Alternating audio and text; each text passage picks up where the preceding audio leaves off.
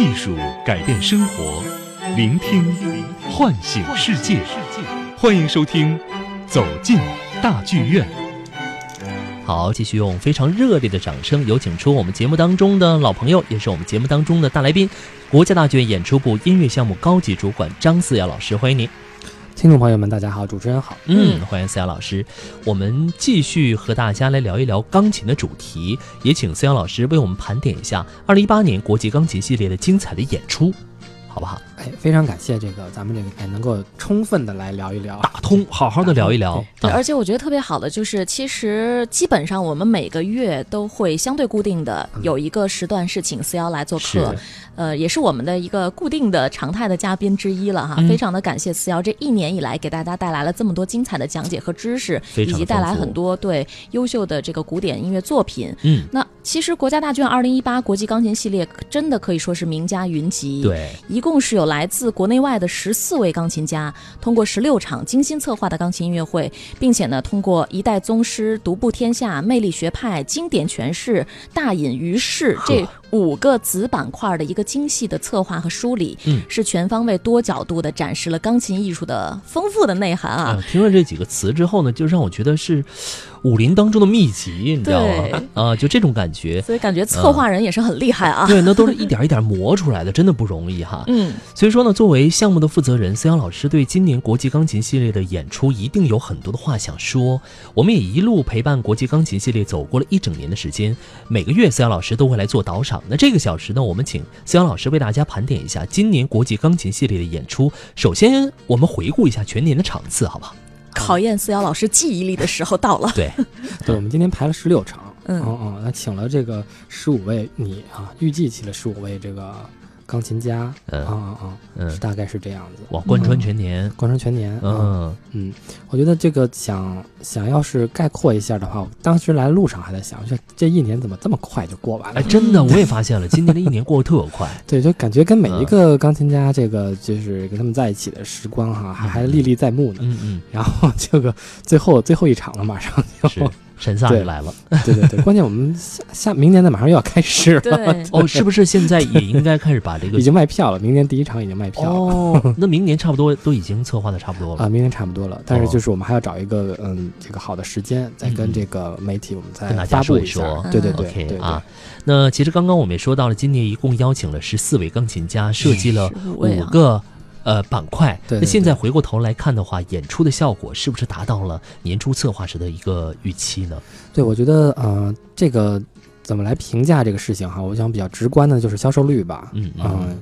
这个当然是一个客观的数据。是，哎，这个最后一场虽然还没有就是完全的这个演出还没有开始，嗯嗯。啊，然后还有一定的还有最后一点销售周期，但是基本上我们全年的销售率今年哈就是百分之八十五。啊，这个就还挺让我意外的，因为你知道，就是我们这已经是第二年把这个场次拉到这个就是大于十二场，嗯。嗯，因为以前我们钢琴系列就是嗯排十二场，但是加上一些取消的原因呢，它可能会演到个九场左右。哦，啊，那么这个量是不一样的，就不一样的密度，嗯嗯，那之前可能是大家可能两个月看一场，嗯，那么现在就可能是一个月两场有可能，对，有时候是两场，甚至有极端的情况，像比如说那个五月份。刘比莫夫和布莱克肖两个人就是连着四场，对吧？然后包括像刚刚过去的这一个月，我还专门写了一个文章，就是二十七天三场，就是从席夫到杨里谢斯基到波格莱里奇，嗯，就这个密度一下上去了以后，给我们留下了很多新的课题，嗯嗯。嗯，就是作为一个板块的设计和和这种运营，嗯，哎，就是有一些新的问题要要要去面对，嗯嗯，当然在这过程中收获还是更多的，就是大家。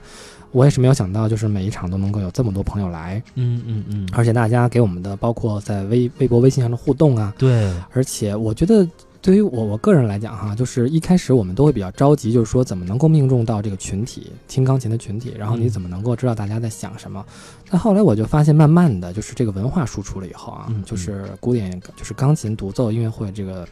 整个这个嗯演观演文化，我们叫。啊，观演文化和观演体验，嗯，你形成了以后，你会跟观众有一个心灵的默契，嗯。嗯，你可能未必能够每一个人都认识，但是，嗯，因为每次我都会在舞台上做一个导赏嘛，嗯。嗯，在熟悉的地方你能找到熟悉的面孔，哦，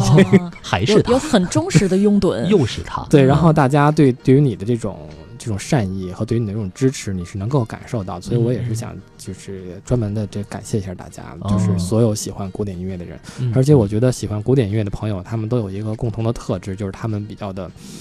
嗯，怎么说呢，就是温暖，就是给你那个能量比较温暖。嗯啊、我就就跟每一个作曲家和每一个演奏家带给你的感受是一样的。哦，嗯其其实最主要看到就是一种互动嘛，就跟歌嗯手在这个舞台上演出的时候一样。下面有很多的观众，比如说给你掌声啊，嗯投以这种这个这个呃赞赏的一个目光的时候，这种互动是非常重要的。嗯其实对于咱们来也是。所以思阳老师有没有找呃，比如说一次机会跟这个我们来欣赏的一些观众做一些交流啊、互动啊，或者说来来听取一下他们一些反馈和意见？对，我们有一个嗯群，就是大剧院有一个艺课堂的一个群，嗯嗯嗯一个微信群。再有一个，我们可能会找一些合适的场合跟呃钢琴家们做一些这种对谈。嗯啊，那个时候是一个比较好的机会，因为那个环节都有提问的环节，哦嗯大家可以去提提问什么的。这提问的环节我觉得特逗。啊因为我跟晶晶也是去参加了一些音乐会，当这个演出嘉宾的一个主持人，嗯然后现场也会有一个现场提问的一个环节。嗯所以说，当现场提问的时候，很多的一些观众给出的一些反馈和提问的问题非常的有意思，五花八门的。嗯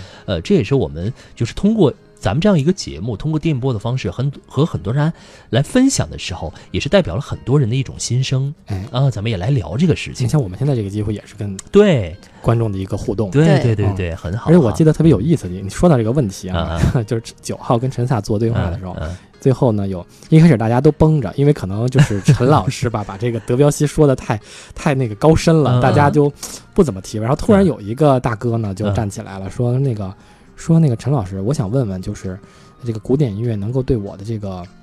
这个就是你刚才聊了很多关于这个精神上的这种追求，嗯我就想知道这个古典音乐能不能解决一些现实中的问题，啊比如说我这个水电费啊什么的。陈萨老师当时当时的表情怎样？陈萨老师，我觉得下一个没有没有，我觉得就特别直接。然后陈萨就说：“哦，不好意思，就是我在我看来，可能古典音乐解决不了你这些问题。但是可以给你带来愉悦的心情。对、啊，可能让你就是有更加强的动力，自己去想办法解决这些生活当中琐碎的问题。对对对，而且我觉得最最关键的一点就是很多问题它，它就好像刚才我们听这个练习曲一样，对，就是这历史上都出现过了呀。嗯嗯嗯而且那。比如说你你你现在面生活中面临的一些，比如说，嗯，比较工作节奏很很很快呀，嗯然后压力很大呀，嗯嗯每个人每个作曲家都是啊，是对吧？然后你包括比较极端的，你像那穆索尔斯基，一辈子穷困潦倒，但没有妨碍人家创作出这么伟大的音乐。对所以呀所以您那点事儿不是事儿。水电费都出来了，他要问取暖费哈，因为毕竟冬天。行，那行，那我们接下来时间呢，要欣赏到的是，呃，在今年十一月十一号，杨里谢茨基钢琴独奏音乐会的一个演出的曲目，拉威尔的《夜之幽灵》当中的《水妖》，咱们一起来欣赏一下，之后继续回到节目当中。《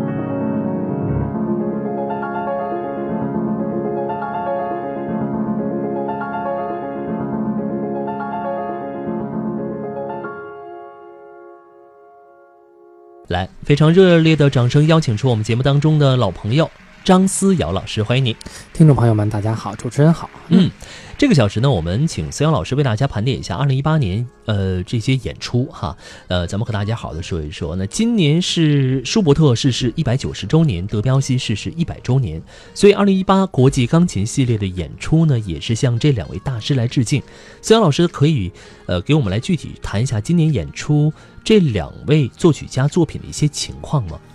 嗯，是这样，就是到了整年份，我们要当然要做这样的纪念哈，嗯而且要做更多这类的事情，才能够让这个每到了整年份的时候，能够介绍更好的作曲家嗯啊，而且我们也也也希望能够通过自己的这种努力哈和这种不断的这种板块的升级，啊、能够把这种经典的这种传播做出一些新意，嗯嗯然后呢，也能够让它更丰富一些。嗯，哎，那么今年就是这两位作曲家我们选择的啊，当然还有别人啊，那我们选择的就是这两位，一个是舒伯特，一个是德彪西，嗯他们都是这个他们的钢琴作品在艺术在他们整个的这个艺术创作中的分量都是很重的，嗯嗯，而且也是钢琴家们嗯非常喜欢的。我其实自己有一个 体会，就是一年做两个这种。这个这个作曲家的纪念还是挺对于我来讲还是有点有点累啊，就是特别分裂，就是嗯。因为就是你你你做一个，比如你做舒伯特的这种纪念，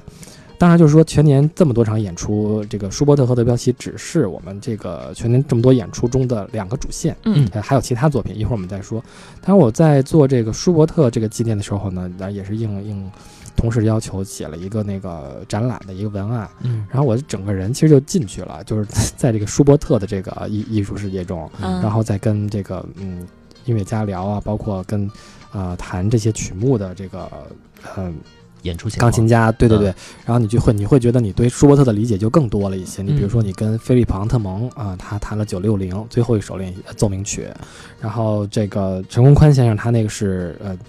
整场的这个舒伯特，那给你的这种震撼，就像我们刚才说的，就是你整个完全进入到这个舒伯特的这个世界里面去了。嗯啊，呃，是他包，嗯、但是，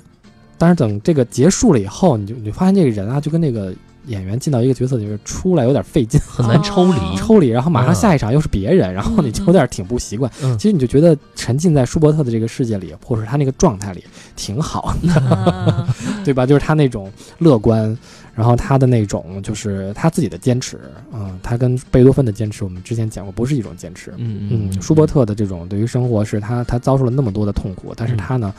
就是万箭穿心，但是穿身而过，他不会像贝多芬似的说我要扼住命运的喉咙，嗯。他不是这种性格，嗯。嗯，他可能前一秒非常的这个，就是之前非常的这个痛苦，但是一秒钟他马上就想通了，哦。然后就进入到自己的这个境界世界中去了，然后去做做自己的事情，就特别开心，嗯。所以我觉得像他的这种，这也是一种勇气，嗯，这是一种放手的勇气，嗯，在这一年一整年的一个音乐会当中呢，一个是舒伯特逝世一百九十周年，德彪西逝世一百周年。嗯像刚刚思瑶老师说的，菲利普昂特蒙的下半场是舒伯特的作品，陈洪刚钢琴独奏会陈洪宽啊，陈洪宽啊，独奏音乐会整场都是舒伯特的曲目。嗯呃，刘比莫夫呢演奏的是德彪西的对呃前奏曲第二册的第十二首作品，陈萨的这个整场都是演奏德彪西的作品。，对，哦，他们每个人其实对于曲目的搭配是不一样的。嗯嗯嗯嗯，比如说陈先生他这个作品这套音乐会，他说我就是要就是要展示这个舒伯特最后的三首奏鸣曲，嗯而且他还举了个例子，他说这个呃这三首奏鸣曲是一块儿写的。对吧？然后跟这个贝多芬的最后三首差不多，嗯但只不过贝多芬是当时因为肝炎，所以就是创作中断了。但是舒伯特这三首他是一起写的，嗯嗯所以你想，他都到生命的最后一年了，你别说让我们写个东，你你你发个，我们举过这个例子，你发个朋友圈，你还得编辑半天呢编辑半天呢。嗯人家那是同时在创作，不仅是这三首奏鸣曲，还创作别的什么四重奏啊这种的交响乐，嗯那那嗯简直是不知道为什么，就是叫天才嘛。然后，但是这个刘比莫夫呢，像他呢，就是呃，这场音乐会叫做游走在这个传统与这个前卫的边缘。他把这个呃这个二十四首呃前奏曲嗯啊呃当做是一个连接古典和现代音乐的一个桥梁。嗯嗯在之前他弹的是这个呃传统的，就更早期的音乐，海顿。嗯然后通过这个德彪西的这个作品，然后马上跳到下半场，就是最后这个叫腾霍尔呃呃约翰凯奇的作品，所以是连，他是他是这样一种理解。啊嗯那么那陈萨这个德彪西的专场，那它是也也是一种比较嗯比较专的或者比较细致的静下来的这种这种场子。当然，就是每一个钢琴家他们对于曲目的考虑都很多。嗯，那么这四位就是我们纳入在这个今年这个纪念两位作曲家的这个这个主线里嗯啊，我们单拿出来把它说一说，再回顾一下。嗯好，那我们接下来呢，就来回顾一下，在今年的八月二十三号，陈宏宽钢琴独奏音乐会的一个演出曲目是舒伯特 A 大调钢琴奏鸣曲第九五九号，我们来欣赏一下。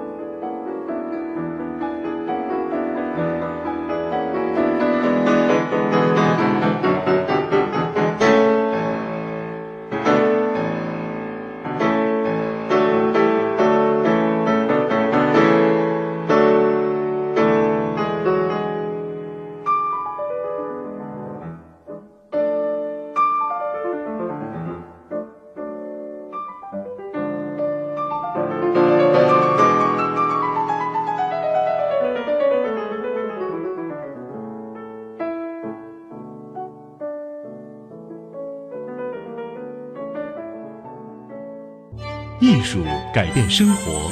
聆听唤醒世界。欢迎收听《走进大剧院》。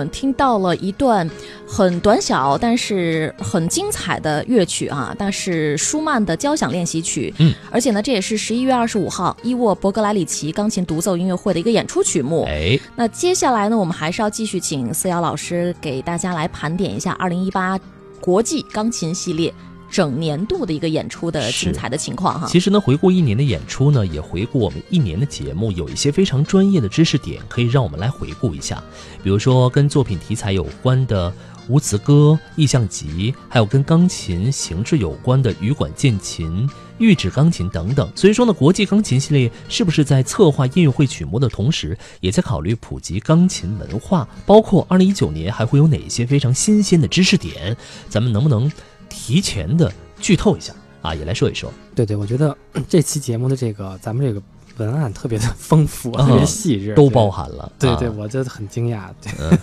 看来这个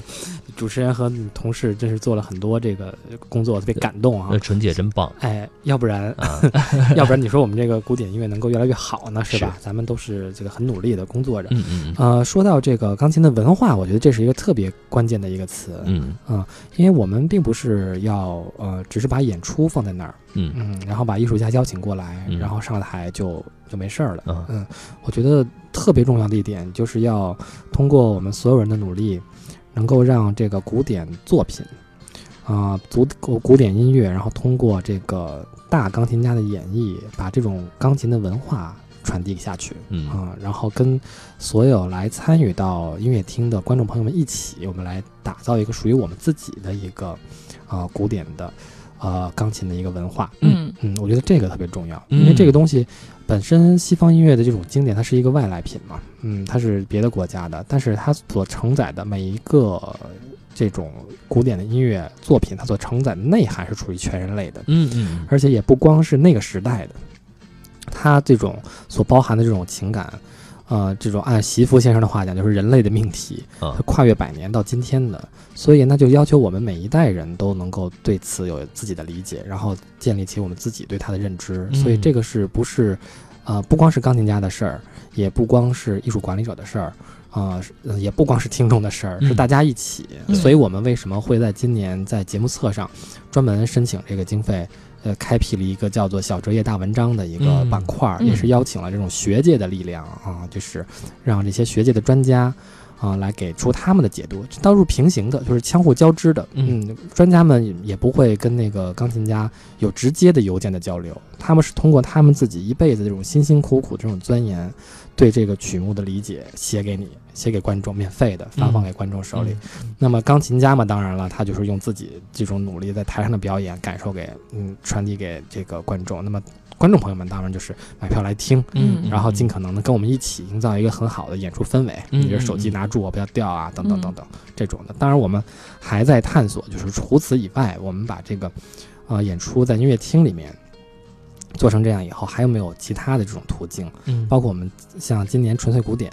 嗯，已经引入了这个就是网上直播，嗯，这种这种这种新的手段，新媒体哈，嗯，对，然后这个能够让观众呃更方便的知道这个听到这个古典音乐，就普及嘛，嗯，对吧？就是要要他要先接触到这个东西啊。当然了，我们还有就是这普及是一方面，当然还有一个角度就是要把它做做深做精嗯啊、就是要不断的在一个经典上挖掘下去。嗯嗯，那这可能你就得来现场了，哦是 对吧？那现场观看的时候和这个我们通过电视的方式或者通过网络的方式看的感觉还是不一啊、样的，还是挺不一样的。对。嗯，现场那种震撼的程度，包括这种思绪的游走的程度，也是完全不一样。我跟你讲，就是媳妇有一个话，就是我们嗯之前她排完练以后呢，我跟她聊了一下，我说你这个曲目这么长，嗯就大概三个小时了，你你是怎么来保持精力的呢？就是你怎么能够完成这件事儿呢？她嗯说呢，只有一件事情是需要你注意的，就是心力的集中。嗯 心力就是，他说这个不光是比如说你集中在背谱上，或者集中在演奏上，啊、你还需要考虑到你的音乐能够把所有人都抓住，就是你嗯你的音乐能够传递给这个所有的听众。嗯嗯所以那就是说，他对演出效果是有要有期待的。嗯嗯，所以你能够想象说，就一个人在舞台上弹琴，然后他所所有的音乐厅的人，所有的观众，当时就是万万心集于一点，就都嗯跟着这个音乐走。嗯，所以唯一能够连接台上和台下这么多人的，就是音乐本身。嗯所以这是一个蛮奇妙的一个现象。它这种事情呢，恐怕在音乐厅里面比较好实现一点，哦因为你在家里的话，你可能你你你你你的环境不是那样的，对对，你不不容易这个入心力集中，心力的集中。对对，嗯，然后刚哎不好意思，啊，您说就刚刚就是听到波格莱里奇的这个、这个事儿哈，就是他他弹这个交响练习曲，我觉得我有两个事情想想在这儿跟这个作为年终盘点嘛，嗯跟大家分享。一个呢就是说，呃，原本舒曼会更早一点跟大家见面，嗯，对吧？就是那个九月二十二九月份的这个呃波呃波里尼啊，但只不过很遗憾，就是波里尼先生这个因为身体原因取消了。嗯啊、所以这个是嗯，对于我们来讲是当然是个很遗憾的事情。当然，今年呢还有一个演奏家普莱西亚，嗯啊、他也是因为就是呃生病了，突然流流感了，嗯 所以他整个的这个巡演就都取消了，哦都是那个普莱西亚是三月份的事情。嗯然后当时我我酒店都给他订好了嘛，然后呢，因为普莱西亚他是有这个，呃，就是饮食上的一个自己的这个习习惯惯啊、对对对，就是跟跟他的信仰有关，嗯嗯，所以我还专门给他找，我当天下午正在找一个就是能够让他吃饭的一个，就是吃的好一点的一个餐馆儿，嗯嗯然后一个朋友那个。也是住在牛津的，然后找找到这么一个地儿，我正在正在那个饭馆，然后就手机上邦当就收到一个邮件，嗯。就是经纪公司发来的，嗯。就是说这个来不了了。来不了了，确认来不了了。哦。啊，就是还还蛮遗憾的。所以每次有这种大的钢琴家，呃，不能来，对于我们来讲真是特别特别遗憾，因为把哦。他们能请来，真是费很大劲的，是。要要谈判呀，要这个要确定曲目呀，而且要要跟他有一些这种沟沟通。当然了，就是说在这一个项目的流程上，我们会做的比较完完整，嗯就是比较完备，就是。很多条款我们会规定的很细，是，呃，不是说就是你打个电话来我们就取消的，嗯哦嗯嗯就是我们要规定的非常细。你比如说你要给我们出示一些相关的，就是有法律依据的证证明，啊、嗯哦等等等等。所以呢，就是我我们也注意到了，就是就大家买了票了嘛，然后突然一下没看没没能看上，啊特别遗憾。然后呢，而且有的现在信息这么发达，就说哎，那为什么呃，比如说在日在在哪哪儿没取消，在别的国家没有取消啊，对吧？嗯嗯嗯，但其实呢，我我们更愿意善意的，就是理解成观众实在是太想看了，是嗯然后据我们这个业内的这个了解呢，人家那边呢也也没有是按照原计划演，哦，就是他他也是也是也是有调整的，这是一。第二一个呢，确实我们对于每一次的这种这种公关啊，这种这种这种事情都不是随便的一个事情，都当成是一个很重要的事情来进行嗯所谓的推进和公关的。那么也要求对方给我们一个负责的一个，首先是一个声明，第二一个你要有医生的证明，嗯第三个你要有这个法律上的文件，哦，这些都要有。这都要有的。嗯，哦，所以这个不是一个临时的，就随随便便的啊，哎对对对，好，嗯看上去好像哎就发了个公告，嗯，但其实背后我们做了很多对，详细的这种沟通，包括探讨可能性，就是那你能不能改比如说改期或者怎么样啊？嗯嗯。那普莱西亚就就改到明年了嘛，嗯。哦哎，明年了。对，嗯马上就要可能就要呃落实了，这个嗯。现在正在最后的这个步骤，哦，嗯所以说喜欢的朋友不要错过了，对对对，不要错过，嗯。这是一件事儿哈，就关于这个今年的遗憾是。哎，这个，那么还有一个就是波格莱里奇，就我觉得他真是个大艺术家，嗯。我们都喜欢管这个波格兰里奇叫波哥，嗯。啊，因为他这个名字 就跟那个杰杰耶夫我们喜欢叫姐夫似的。啊啊，结果波哥波哥叫惯了以以后呢，然后才发现人家都已经六十多岁了。叫波叔了该，叫，波叔了。嗯。所以他他是一个就是以个性鲜明为著称的，就即便都已经六十多岁了，跟你说话的时候，还是你能够感觉到他那种就是鲜明的那种呃个性。就比如说有一次我们去练琴去，嗯嗯。然后呢，他就把一个谱子放在琴上了。嗯嗯，然后这时候那店员就过来说说先生你不能把东西放琴上，就我们这琴上不能放东西。嗯嗯嗯嗯，那可以理解吗，人家那个琴都是这个是是是对吧？就是挺啊名贵的。然后波格莱里奇呢就特别逗，他说他说我这不是东西啊，我这是音乐，我在琴上放的是音乐。当然，嗯，脑洞比较大的一个这就给生怼回去了。当然了，就是他最后还是把还是把这个谱子拿拿下来拿下来拿下来了因为它放在这个塑料袋里了，还是拿出来了。嗯但就从一个细节，你就发现这个波莱里奇都已经六十多了吧？就是他个性中的这个 顽皮性，顽皮哈，包包括这种犀利，呃犀利还一直有。然后他让我特别感动的一个讲解哈，我觉得我一定要分享给大家。就是我跟他说，我说舒曼啊，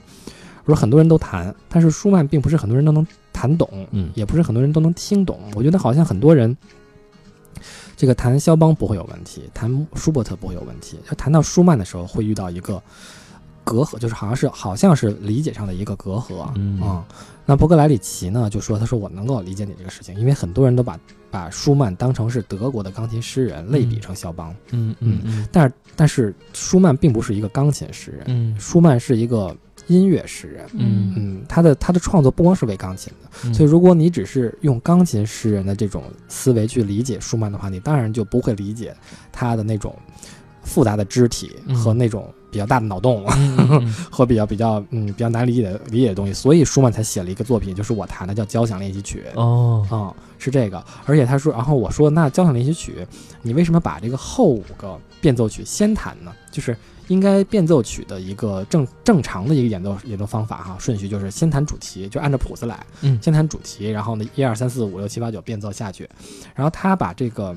呃，遗补就是增补的，就是后人勃拉姆斯整理他的手稿以后又增补出的五个变奏。一般来讲，在目录上都是放在最后的嘛。按照道理来讲，你应该最后弹这五个。嗯嗯，对。结果他把这五个变奏呢，就是勃拉姆斯增补的变奏呢，放在全曲的一开篇，他先弹的这个，嗯然后再是正常的主题一二三四五六七八九变奏。我说你干嘛打乱这个顺序？嗯他给我了一个特别生动的比喻，嗯。他说这就好像你早晨起来呢，推开窗子望着远山，嗯。一开始呢是有一层薄雾，啊。远山被一层这个薄雾所笼罩，嗯。但是山的形状呢在那个地方，而慢慢的太阳光出现了以后呢，这个薄雾散去，嗯。山的这个形体出现在你眼前，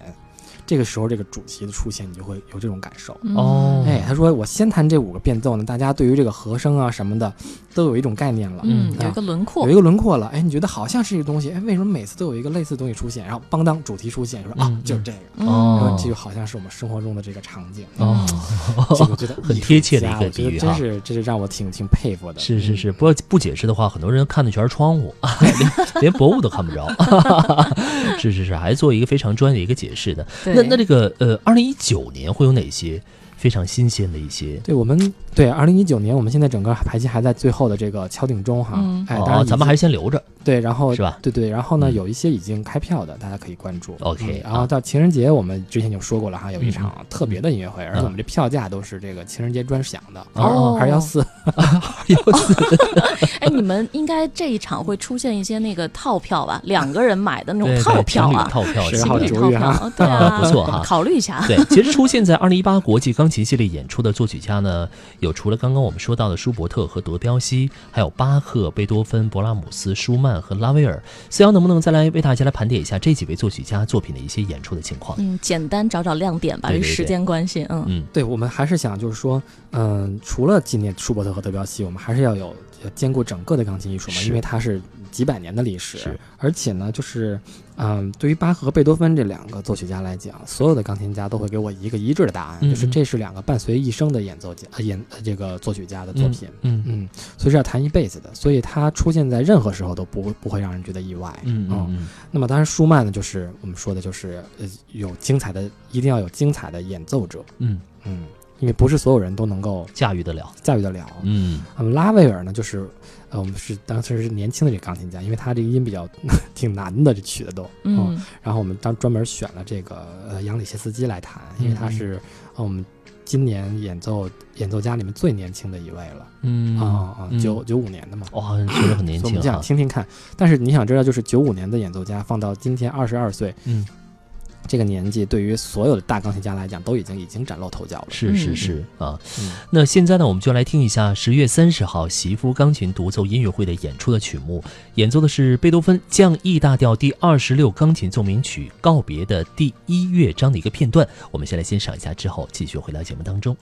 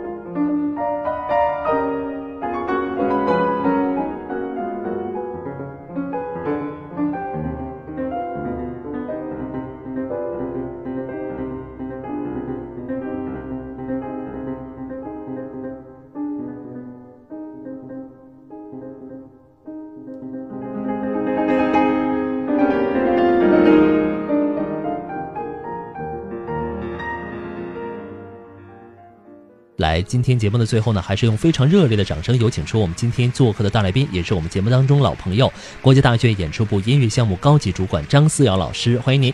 听众朋友们，大家好，主持人好。嗯嗯，最后一点时间了，我们也请思瑶带大家来回顾一下全年的演出当中有哪些是让你印象特别深刻的钢琴家。是对这个问题就特别特别难以回答，手心手背 都是肉，很难选。就每个人都非常的非常的精彩，而且我觉得我特别珍视和他们在一起的时光，而且我也希望，就是每一个喜欢古典钢琴艺术的朋友们能够跟享受，这是每次来大剧院看演出的这个经历。嗯，我希望就是每个观众朋友们能从收到这个信息的第一秒钟，就是收到这个演出信息的第一秒钟，就开始享受这个项目给你带来的乐趣。嗯嗯嗯，啊，包括到最后这个。呃，音乐会结束以后再看一些评论什么的，我觉得这都是一种参与，然后呢，也都是一些很美妙的经历。对，也非常感谢大家对于我们钢琴系列的这个支持和古典艺术的喜爱。然后，如果一定要说一个人，我觉得就是因为我最近对我最近在整理那个跟西夫的这个这个访谈的一个笔记。嗯嗯。我觉得他有一段有一段话说特别特别逗，就是我们我们知道他他反手返场了七次嘛，嗯啊，而且那个他是那么大的一个高龄的艺术家，而且这么大的艺术成就，而且这场音乐会被好多朋友们就开玩笑就提前预定的年度最佳，因为这个特别长，对，特别值，特别值，对。然后他当时谈了很多事情，有两句话我印象特别深刻。一呢，他说他说我我我我选的这套曲目呢都不是那种炫耀的。嗯，它是一种走进内心的，是一种私人的分享。我希望，嗯，我做这些事情能够让大家意识到这一点。音乐是一个属于这个个人精神的一个。一一件事情，就是能够让你自己走进你自己的内心的一件事情。他说：“我我家里还有一台就是更古老的钢琴，嗯，我弹这台琴的时候，我就能够意识到音乐中的那份平静。嗯，有说句话的时候，你想他那个白发苍苍，你就特别感动。然后呢，我后来就聊到了一个挺有趣儿的话题。我说这个，我说能跟你有这么一个关于艺术和智慧的讨论，我觉得这个经历挺美妙的哈。”我说，但是好像我还有一种情况啊，就是大家更习惯于把他们称成称为是这个弹琴这个干活挣钱。嗯，这个我说你你也你也肯定知道这种事情吧？他说对，他说自古以来就有这样的事情。嗯嗯，就是他说作为演奏者，如果你把你的这个弹琴变成是一种打工，你就应该感到羞愧。他说我们演奏家不应该 low 到这个地步。哦，应该发自内心的喜爱热爱。对，他说音乐是一种。啊，是一种眷顾，嗯啊，是一种眷顾。我觉得这他就无欲无求的人，就是给你一种这样的启迪。所以我觉得，呃，很多每一个钢琴家，嗯，都会给你这样的这种启发。所以我特别。呃，也希望大家能够呃享受这是个来听音乐会的状态。是我我也想总结一句话，因为和四瑶做了一年的节目下来哈，就是可能在现在这个时代，大家会通过互联网或者是新媒体的途径来获取知识，包括去欣赏艺术，这个是可以没有错，也是新的一种途径。但是我觉得其实很多时候，像刚才我们讲到的，有很多的点是你真的要去到现场和这个。钢琴家、演奏家本人在同一个空间里面的时候，你才能够去 get 到，才能去感受到的东西。所以，真的欢迎大家去走进国家大剧院的这个演出厅的现场，嗯，去深刻的感受一下，有什么给你带来不一样的这种冲击和感受。没错，也非常感谢我们思瑶老师。这一年以来哈，在我们节目当中和所有的听众分享了这么多精彩的一些瞬间，包括一些内容，我们学到了很多很多知识。也感谢能够有这样一个时段哈，能够不断的能够让我们分享很多这种有趣的事情。嗯，当然了，新的一年很快到来了，对，很快哈。明年是一月二十号就已经开始这个明年的第一场，第一场，这场这个是一个法国的小钢琴家，年轻的，嗯，然后他弹这个，明年又是肖邦的一个纪念年份，所以呢，我们专门找他弹半场，是这个肖邦的二十四首前奏曲。好的全集，也也用这个前奏曲来寓意我们整个二零一九钢琴系列的一个开始。好，谢谢思阳老师今天来做客，谢谢，谢谢观众朋友们，嗯。艺